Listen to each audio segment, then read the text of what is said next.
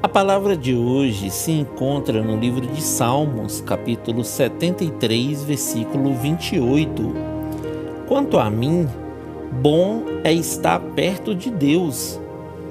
Faço do Senhor Deus o meu refúgio para proclamar todas as suas obras.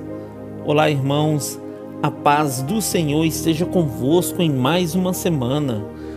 Bom é estarmos perto do Senhor, queridos, pois é Ele quem nos justifica de nossos pecados e sara as nossas feridas.